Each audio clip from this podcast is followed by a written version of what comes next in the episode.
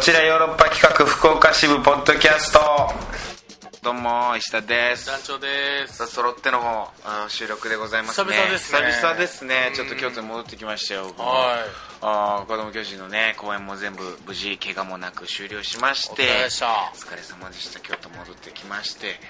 この間ね、えー京都ニューシネマ、は今ねあの京都シネマで、えー映画のイベントヨーロッパ企画えーやってるんですけれども京都シネマさんでやらせていただいております、京都ニューシネマこれね僕2日間参加してきまして、えーヨーロッパ企画の「暗い旅セレクションと」そして酒井義文ナイトというこの2つにね参加してきたんですけどうちのメンバーの酒井君が映画を上映していくと団長もねはい一緒に ねあのまあゲストークゲスト的な感じでうん登板させてもらいました酒井の映画をどんどん見ていくみたいな感じでねすごかったね酒井君の映画ねいやすごかったですね 何を語らればいいのかっていうよう衝撃映像の 数々なまあチープチープなね映像ではあるんですけれどもなんか発想だったりこういや映画っていいなって思いましたけどね なんかい映や画っもうていい映画の受け皿のでかさたるやね そうそう大したもんですそれよを思った思ったうん映画って言っちゃえば何でも映画なんだなっていうところはうこれ映画なんだっていう言い切れるんだなっていううん怖怖い時やったもんななんぼか怖い瞬間あったよね映画なんか館うんがもうお客さん全員で怖いなと思う瞬怖間いぞもあっってたなっっていうたなあいい言葉言った映画という受け皿あーいろんなもの含んでるんだなっていうのを思ったねいや映画っていいなって淀川長春風に言うと 素晴らしいなって映画って 素晴らしいですねは水野あれか水野春夫さんかシベリア超特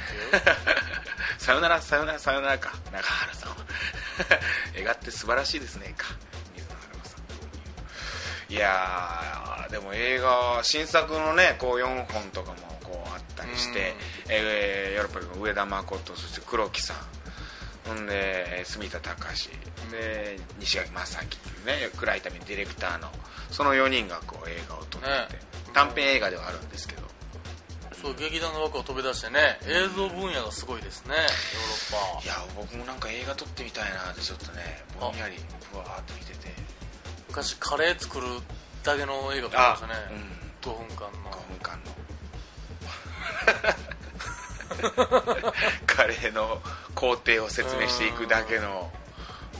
映画を撮ってるあれももう映画って言い切れば映画だ映画なんですよ結局はもう結局僕らが歩いてても映画かもしれない ですね概念的な映画ね映画見に行ったりとかもしてますけどね最近まあ撮りたいもん特にないんだけども映画がいいなぁみたいなもんやろ思いながらなんかこうここのところこう舞台でねずっとこうやってたからやっぱりなんか舞台一段落ついたらなんか結構本を買うっていうのがね僕習慣になってて、うんまあインプットのいうんななんかねそうなのよ公演終わった次の日ぐらいになんかこう、何にもなかったら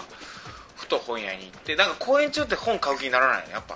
うん活字うん活字を買う気にならないうんあのー覚えないかんからセリフ もう活字読まなダメですよね鼻からセリフ読まないかん時に他の本読むのってなんか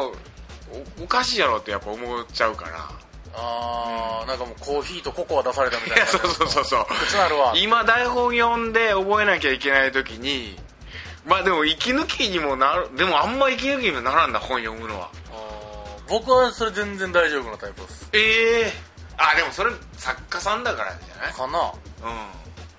それセリフを覚えるっていう概念があん石ま田なさんいはやっぱ蘭丸になりきるからしあんまり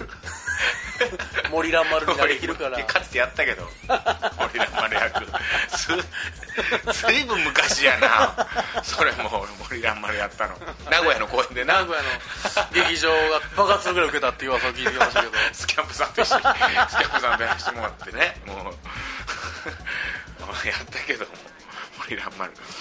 いやあそう台本まあでも台本書く時に作家さんっていろいろ資料で本読んだりとかねあこうーあそんなんで慣れたりするんかなガーッとやったりするけどさ役者稽古中ってあんまり本読むどうなの読む人いるのかなまあいるかそらうまあ、でも漫画とか読むんでしょうけどねあー活字ものは確かにうんあんまり読まないの僕はんでただ終わったら買うのよで終わったら買うやろそしたらそのまま稽古に流れ込んでいくからあの読んでないまま溜まっていく本がいっぱいある積み書が いや本当にね本半分しか読んでないみたいないっぱいあんなこれは直し直したいというかそのもう買わない今年も買わんでもいいんじゃないかなっていうぐらいまだ読んでない本があれ読むんじゃなくて買うことでそこでもうすでにストレスが満たされてうんななんかもう読んだ気になってるもんね発散されてるんですよねもう本の背表紙大好きやもん俺なんか僕ゲームがそうっすあ多分僕明え日核戦争になったら死ぬまでゲームできる飾れます家にやってないゲームあやってないゲーム買 ってやってないのやってないですええそれは不思一気議に20本ぐらい中古でわーって買って、うんそれやらないじゃないですかそんなうん時20間もないしさ一本やっぱ20時間ぐらいかかるからクリアするのにもう本書かない かんし台本書かないかそんうしでももう買うことで満足するんですよすごい今度やろう暇の時やろうって暇の時のないそんなあるけ どあるけどあるけど、うんその難しいからあそうもうゲームだらけです僕ーへえ本当においでも今年本当本買わんでいいなっていうぐらいもう2015年に買って読んでない本あるかもしれない確かいや本で死ぬほど積んでるんじゃないですかにいやでもね結構読んでるか読んでるはいるなそこまではないかな、うん、でも途中でつまんなくなったらやめるみたいなのが多いんだけどねえー、公演終わったばっかり買った3冊をねまだ読んでないんだけどちょっと紹介しようかなまだ読んでないんだうんこれがじゃあラストですね2016ラ ストセールバーラストバイラストバイのラストバイですねその本のラインナップを紹介していくだけでも最近の僕のこのなんて言うんだろうね興味というか興味というのは知ってもらえるかなと思ったんで今の石田を知るには石田本うをチェックしろん、まずはね、うん、一つ目、はいえー著書羽生善治、あらえー上達するヒントもう将棋もの将棋ものですね将棋のひふみ兄さんとの会合を経てこれがねゆいさんともう今年の目標将棋を強くなるだからはいはいもういきなりのやっぱりじゃあでねこの上上達するヒントの羽生善治著のこのねクモンやれじゃないですかクモクモンクモの CM 昔やってた羽生さんちっちゃい時クモンやってたから羽生先生がクモンの CM やってたの何年前団長僕らが小学校とか中学校の 時昭和で止まってんのよこの放送がもう27年ですよ今年え28平年成あー平成28年かでもえ全然わかんない28年うん平成わからんよね平成わかんない僕それダメな大人なんですよ平成わかんない平成28年よこれむっちゃくちゃ恥ずかしいいつも平成結構長いよねなってからねだってさ僕昭和54年生まれなんよで昭和って10 63年64年で終わったかそらうっですねて考えたらもう平成の方がずいぶん長く昭和生きてるより平成の方そがう長いそうなのよ俺なんか平昭和の男だからみたいなの結構常々僕なんか56年で終わってますからね昭和 昭和の男をこう語ってるやんうん我々はこのラジオでも全然平成ボー昭イで和す平成ボーイなんだよねうん俺らねそうなんだよまあまあいいやハウス先生はクモンやってたけどはそのクモンでも言ってたように上達するヒントいはいこれがね知り合いのね将棋仲間がいるんですけど僕、あのね、えー、小牧根さんっていうね将小牧ね仲間はいはいはいあの役者さんで役者さんね埼玉のラッパーのね出てますねあの、はい主演で、うね、出てたちょっとこう、ぽっちゃりしたまるまるした丸々した方でございまねすけどもラップが得意なこう役者さんなんですあの人と最近仲良しでもう会えば将棋の話しかしないんですけどあの人もすごい強いの将棋がへー小牧根さんでその小牧根さんが将棋が強くなるのにちょうどいい本はこれですよっつって勧めてくれたのがこの上達するヒントだったのよでまだ読んでないんだけどちょっと読み始めたところでさあのねちょっと喋っていい負の動かし方から、いやそうなんですそういう話なんだけどさ負の動かし方の本とかは結構いっぱいあんのよ、うん、山ほどあるでしょうねつまりうん初級編、将棋をこれから始める人っていう将棋の本はいっぱいあるのよ、でさらに有段者っていうかもうあの強い人向けの本とかもたくさんあるのよ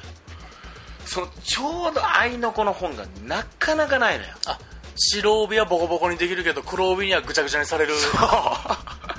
その人向グリーンけに帯のこっからちょっと黒帯取ろうと思ってませんか、あなたみたいな黒帯をこれからなるほどは、なねる、ほ目ど指しましょうよっていう人向けの本が全然ないのよそう思ってたんですね怒ってて将 これはでもね将棋をアマチュアあるあるうんうん、ちょうどいいところがないただこの上達するヒントっていうのはこのね最初あの海外の将棋をの人向けに書かれた本なのようだからあの羽生さんがあーそのオランダとかブラジルとか、うんまあ将棋が結構ね盛んなのよそのんへえブラジルでブラジルでとかでね日系の方とかいらっしゃるからかわからないです けど、まあ、ドイツとかフランフランスとかも特にねなんか将棋が結構盛んでその人とかのおー棋士そこの人のアマチュアの棋士の将棋の盤面を題材にしてこの局面はどういう風にすればいよいかっでたすのかとかっていうのをこう考察したような将棋もこれがなかなかないんですよあなた大体上達するとか強くなるやつだったらもう本当プロの将棋指しの局面とかもうそんなのさ僕らからしてみたらもうその雲の上すぎてだからいきなり富士山を目指しましょうみたいなもう僕確かにうん、山だのってギター習おうで地味編の曲かけられてもねパニックになりますからねギターに俺山で例えようとしたところにギターできた音楽できますからただ山キャンプ場ギターできましょう 僕はあいいですね、はいキャンプ場でギターはい鳴らしてる、まあいいやそんな本を一冊買いました、続いて買った本ね1998年の宇多田ヒカルという新書宇野これまささんというね元クイックジャパンとかの編集とかをされておーまあじゃたあもう音楽ライターとかの方なのかなカルチャー系には詳しいでしょうそねうそうクイックジャパンならでこの98年っていうのが、ん1998年っていうのがまあ僕がね大学入った年なんだけどはいはいはいは98年ヨーロッパ科学が結成したのは99年ですからねい翌年の翌年ノストラダムス世代ノストラダムス世代ですようんあの何2000年問題世代うーん Y2K でこの98年っていうのがどういう年か知ってる団長いやどういう年ですかえっとね宇多田ヒカル椎名林檎愛子うんうん浜崎あゆみがデビューした年なんですよあしかもこの98年っていうのが史上最も CD が売れた年らワールドカップにも初めて行けた年ですからねあ98年去年は日本がめちゃめちゃ盛り上がってたもん98年は日本が沸き湧い立ってるその時に大学生よもうイケイケ一やろ番だ僕まだ中3ですもんうん嘘やろ中2中3ですもんまだ98年俺単位もうフルで取った年や からね楽しんでないんちゃう それいやいやもうイケイケよもう余裕やなみたいなほんでその翌年にヨーロッパ企画結成やからねもうイケイケの年ですよ何やってもうまくいく俺もう98年だから大学そ入れってお金なくて長野さんとサンマ食ってたとかそのぐらい 全然いけてない長野さんとローソンのバイトで一緒になんかバイバイ走らせて遊びに行ってたとこや98年史上最も CD ぐらいだったしだからあのー低い姿勢でさ宇多田ヒカルがあの PV ね、現れて、うん、あのソファーの前でソファーの前で低い姿勢で現れて、うんはオートマチックっつって歌い始めてい随分姿勢が低いなみたいなうん愛子も花火だテトラポットだ言いテ出し てトラポットが言い出してうテトラポット覗いてうんで椎名林檎に至ってはこれはだから最初はえ椎名林檎って歌舞伎町や歌舞伎町のんデビュー曲が歌舞伎町の女歌舞伎町の女じゃなかったっけほらんでもジャケがなんかギター弾き語ったやつちゃうかなあの PV がそ椎名林こ檎覚えてないけど浜崎あゆみのデビューっていうのはあんま知らないんだけどね浜崎あゆみはうデビューの時はほぼ鈴木亜美のライバルみたいだったんですよああ感覚としてはだから小室世代小室の時代かの後期ですね後期もう圧倒的に怖い小室世代の後期らへんで後期らへんってこと かで朝やんで出てきた鈴木亜美と朝やんねふんわり出てきた浜崎あゆみで、うんまあ、結局は浜崎あゆみはすごいブレイクする、まあ、杉山もブレイクするけどこの感じでいすやこれ目次見てるだけで面白いのよ僕だから中日中さんの思春期やからうんいわば逆とちょうどこれだから団長に読んでもらいたい読み終わったら俺貸そうかなと思ってすぐあ団長らに頑張ってくださいよこれまあ団長ね j p o p にもちょっと明るいし僕がもう「ミュージックステーション」見てた頃の話 ですよ中日中さんやからミュージックステーション見てたんやミュージックステーションも必ず夜も引っ張りも見てましたやっぱり夜もいっぱいこの頃やってたんかなギリギリ終わったかなギリギリどうなのな知念里奈が MC ぐらいちゃうかないやそうなのよ255万枚売れたのよ CD がもうむちゃくちゃ売れたんやなしかも255万枚売れたのに1位にならなかったのオートマチックあれ1位誰ですか1位誰だったんだろうこの時のだってアルバムが500万枚売れたんですもんねん宇多田のそうそうそうそうそうだからもう平気でミリオンセラーとかガンガン出てミリオンはもうザラなんでしょうた、ね1000万枚とか売れてたよねまだあのアルバム CD があのちっちゃい頃ですからねあーこれめちゃくちゃ面白そうでしょ、読んでないですまあら読まないじゃないですかそれだこのまま 将棋読んで終わ りです1998年の戦いが将棋の将棋 将将棋棋の将棋強なって終わるんじゃないですか今年いやでもこの4人がさ同じ98年にデビューしてるっていうしかもこの年に俺は大学デビューしたわけやからほぼほぼ同期と思ってる 宇多田ヒカルシーナリング愛子浜崎あゆみと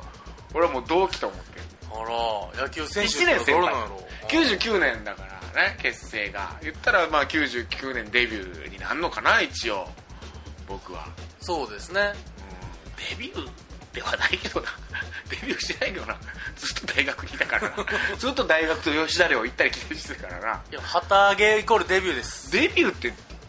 本当そういう意味じゃどうなるんやろうなヨーロッパ各国とか僕とかっでも芸人さんなんて組んだ時点でデビューですよて言う言うよね、うん結成っていうよね、だから事務所入ったどうこうじゃなく結成で数える人もいるもんね、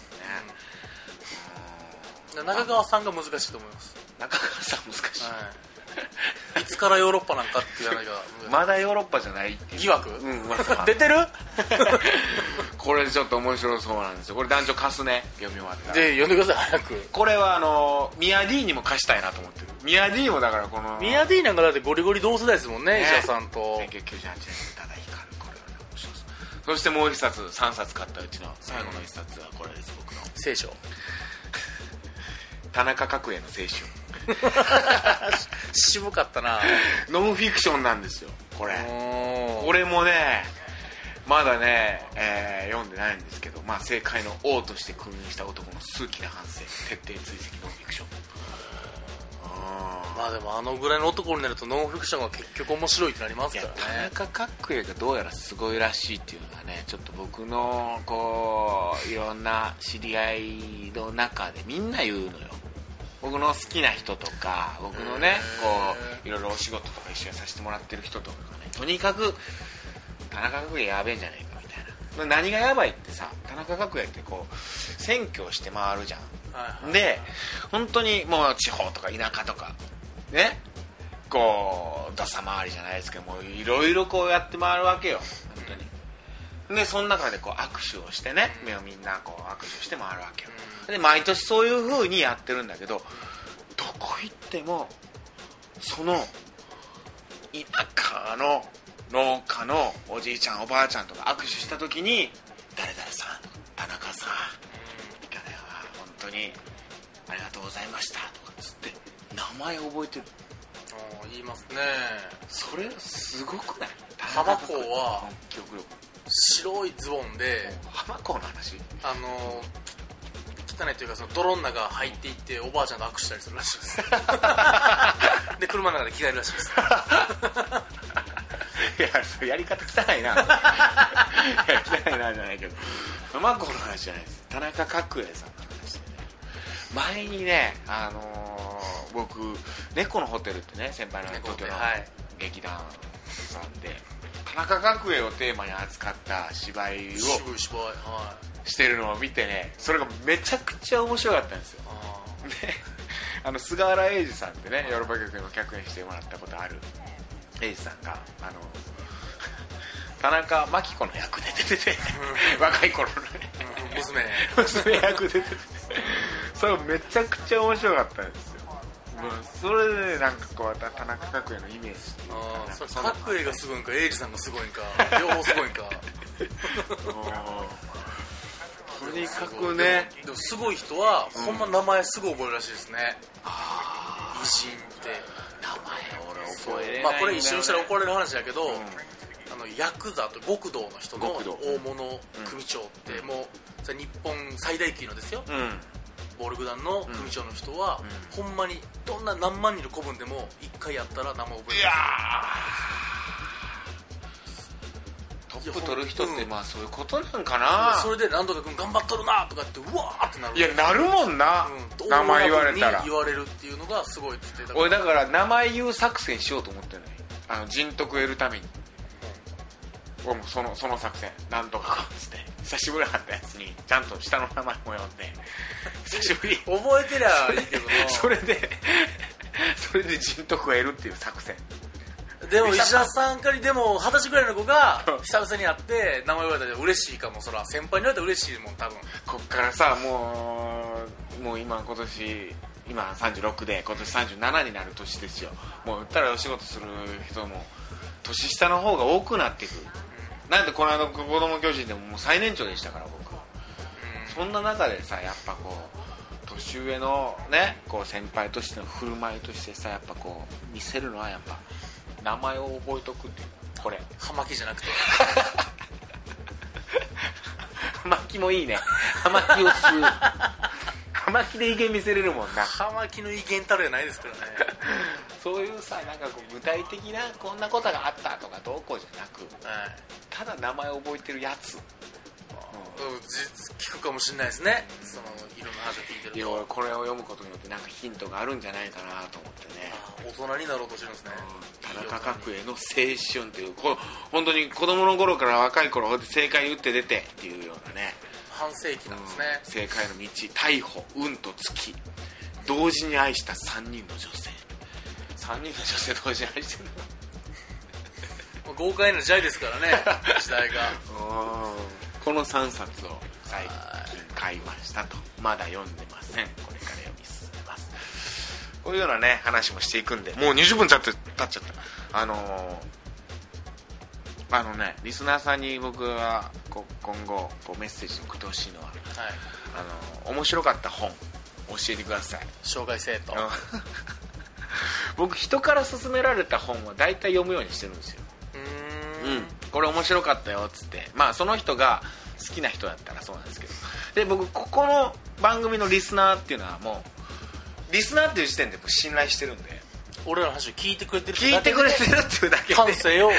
もう信頼してるし 尊敬してるリスペクトしリてるスペクトを送ってうるんだからそのリスナーさんが勧めてくれる本っていうのはもう絶対面白いって俺は思ってるからああもうリスナーさんにお願いです石田に本を勧めてください古代マヤ文明の謎とかでも大丈夫ですかいやあの俺好きよ結構あのあじゃあそういうオカルトじゃないけどもそういう NHK スペシャルでこあのー素晴らしい間あのアジアの遺跡の第4部まであったやつ全部見たもんマヤ文明えマヤじゃないアジアにえはっとマアヤはジアアジアないですねアジアだからはいえっと南アメリカのいやえっとあアジアあアジアののやつで最後は縄文のあ日本に来日た本来たっていうやつでナンマター遺跡とかですかねアンコールワットとかアンコールワットカンボジアとかのやつやった相当面白かったよそれもね縄文時代がとにかくすごいっつって縄文はすごいです聞いたら日本相当すごい縄文すごいらしいなあの縄文土器あれはやっぱいやあれめちゃめちゃグルービーな作品なんですよいやすごいらしい縄文土器土器の感性もう一番古い時中期ぐらいまですごいらしいです弥生とのクロスフェードら辺はなんかふわってしたらしいですけど弥生であんまダメだったってことなのかな じゃスロンってしましたからねあまあいいやそんな話もそれましたけどおすすめの本ちょっとね教えてくださいぜひねはい、じゃあ、えーカクテル恋愛相談室今週のトークテーマばったりの思い出はいちょっとねあのメッセージ少ないんですよやっぱりなかなかばったりっていうのないんですかねばったりないのかやっぱり2016年もう飽きたんか僕らにやめどてっちかですちょっとお願いします。まあでも一つ来てま来す。ております助かりまました、えーラジオネームミカさんからありがとうございます来ておりえー石田さん団長さんばったりから始まった恋愛はありませんが、ん別れた彼氏が近くに住んでいてやばい別れてからばったり会うことはありましたやばいな時には新しい彼氏と一緒に歩いてる時にやばいまた化粧もせず買い物に行った時に限ってばったり会うということも多かったです、うわえー会う頻度があまりにも多いので怖くなり遠くで似た人影を見つけると走って別の道に入ったりもしました、えーですがたまにばったり出会った時に家庭菜園で採れた大葉やミントをくれる時 があり現金にも悪い人じゃないんだなぁといただくこともありました別れた彼は16歳年上の彼だったので、ええばったり会うたびに老けていってるように感じとても悲しかったことを覚えていますうわ意外にもその人と付き合ってた思い出よりも別れてからのばったりの思い出の方が色濃く頭に残っています美香さんから24歳女子美香さんからですこのねばったり別れた人にばったり会うってなかなかなかなかよな気まずいよな別れ方にもよるかもしれない別れですけ方どに、ねね、いや別れ方にというかもう別れた時点で気まずいからな全然でもフレンドリーなパターンもあるじゃないですかあるよないどんな別れ方 していやいやあるよあるけどあるけどでもやっぱもう別れたってことはもうやっぱり気まずいよきまあ、まあ、うまくいかんかっがんかったたっってていこうこととですだかよらねねでも友達としてならよかおまへんかっていうのはありません、いやないよないんかないやないよ俺はもうないそれはもうえそれを結構前も言った気がするけどな俺もないですよつって別れ許さんぞって言い訳許 さんうわーこれなでも大ばくれますからーね新しい方向しそまあ16歳上うんでもどっちが別れ切り出したんでもこれなんとなくこう彼女の方から別れ切り出したっぽい感じよねこの感じで言うといやでも振っといてミントあげないっすよやっ ぱ振られたんやろな振られたんやろな男の方がな男16歳上のおっさんがうわー新しい彼氏と一緒に歩いてるところが見たくないなー元カノがあ変な感じ向こうがこっちのことなんて紹介するかも変な感じになるしねあし ねねいやーもう嫌やなーでも本当に僕でもないなこんな経験僕もないなほんまない元カノにばったりがそもそもないっすねあ本当にうん元カノが普通に舞台見に来てくれるとかはあるけどうわーそれはいいねうんいいねそれはその感じはいいことやね楽な感じですうよんその関係はねうんっていうしかも同じ大学の子やったから、うん劇団子みんな知ってるしみたいな、はいはいはい裏来てもいっすいっすみたいなその感じはあるけど全員もう本当はもう心の中でこうこうなっててもううわ大丈夫か団長の元誰やなどうしよう普通に車をおはぎ食べるってこと震えながらで差し入れてくれたおはぎもあんまりばっかりくるからラスク殺す気や団長も糖尿で殺す気なんや殺す気や本当はそれは甘いもんヤマンバや甘いもん与えてどんどん病気にしようとしてる太らせて殺す気やそんな悪いやつじゃないどんな劇団員や止めろやしなそれやったらもう怯えすぎや ああなるほどなばったりないんだねあんまりねなかなかねいや僕あのだから実家昔帰った時に高校の時付き合ってた彼女にうん、大学もう大学全然卒業してたらえ30歳ぐらいになった時かなにばったり高校の時に付き合ってた彼女に会ってそううーんでもめちゃくちゃドキドキしたななんかもうあまだ付き合えるんかなとか思ったりもしたでも何にももうあの連絡先も交換せんかったし別にフェイスブックでそんなんあるんかな Facebook なあ僕 Facebook やめたからなもうなんか Facebook なんかやめちゃったななんかめんどくさくなってうフェイスブックの感じがーんななんだろうななんかこうななんか面倒くさくなったないやーってなったんやいやーってなってもう SNS, まあわからん SNS もいいやーってなってなんかもう SNS がとにかくねもう苦手なんだよな僕本当にうんもうそんなん言ってたらいかんのやろうけどさもうでももう苦手やわなんか SNS でなんかこうまめに連絡取り合うとかなんかまめにツイートするとかもう電書バトぐらいがリプライするとか苦手、うん、でもなんかこうあの仲間外れにされたくないっていう気持ちはあるからなんか一応やっとくみたコいミなュニティには入っておきたい、あと変なやつと思われたくないっていうのが一番強いツイッターやってないっていう時点で変なやつに思われるやんこだわり強いなこいつそっうていうやつ、ね、俺それ嫌なのよなんかすぐそうなるやんその人はうもうスマホじゃないんですガラケーなんですってん、そうあーそっかもうそもそもがガラケーやし、もううん時代に追いついてないだけだよ俺はうんまあ、でも iPad をね巧みに駆使しながらいますからタリーズコーヒーとかにいますかタリーズコーヒースタバにいますけどもうまあまあそんなんですわなんか変なじじじいの じじいの じじい二人のラらジオみジジイたのいポッドキャストになってました今なじじい二人のラジオみたいだったななんかあれメディアにもっともっ とメディアに絡まねえかんもっってと言って新るしいもんをななんかこう発信していけるようなさいやそうですよもうあなんかこう聞いててああためになったなみたいなそんな思ってもらえるようなラジオにしたいのにな確かにね本買ったよりも iPhone6 プラス買ったぐらいの方がいいかもしれないですねねなんかねこう説明してみてガジェットのことを説明する方がいいかもしれないヒカキン的な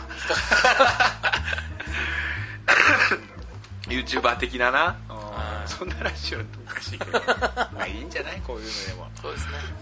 のんべんだらりとちょっとね普通のお便りなんかも募集してますんでメッセー相ジ当を欲しいですねうんでも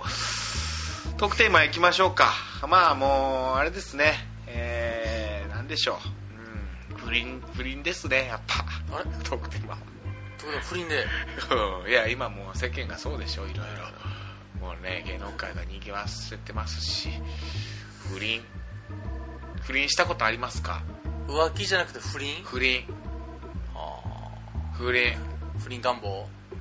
女性で不倫したことある人いるのかな相手がだから最大者で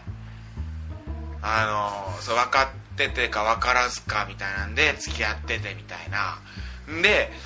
あのもうすぐその男の方がなんかこうね卒論出すからとかっていうような ピンポイントそんな人おらんかあれ そんなリスナーおらんかそんなリスナーいないじゃないですかそれが聞いてたら聞いてたですご いと思いますすごいけどでもそういうそういう、うん、まあ、我々の聖典バイブルと言われてるホットドッグプレスにはうん8割の奥様方は不倫願望あるって書いてましたか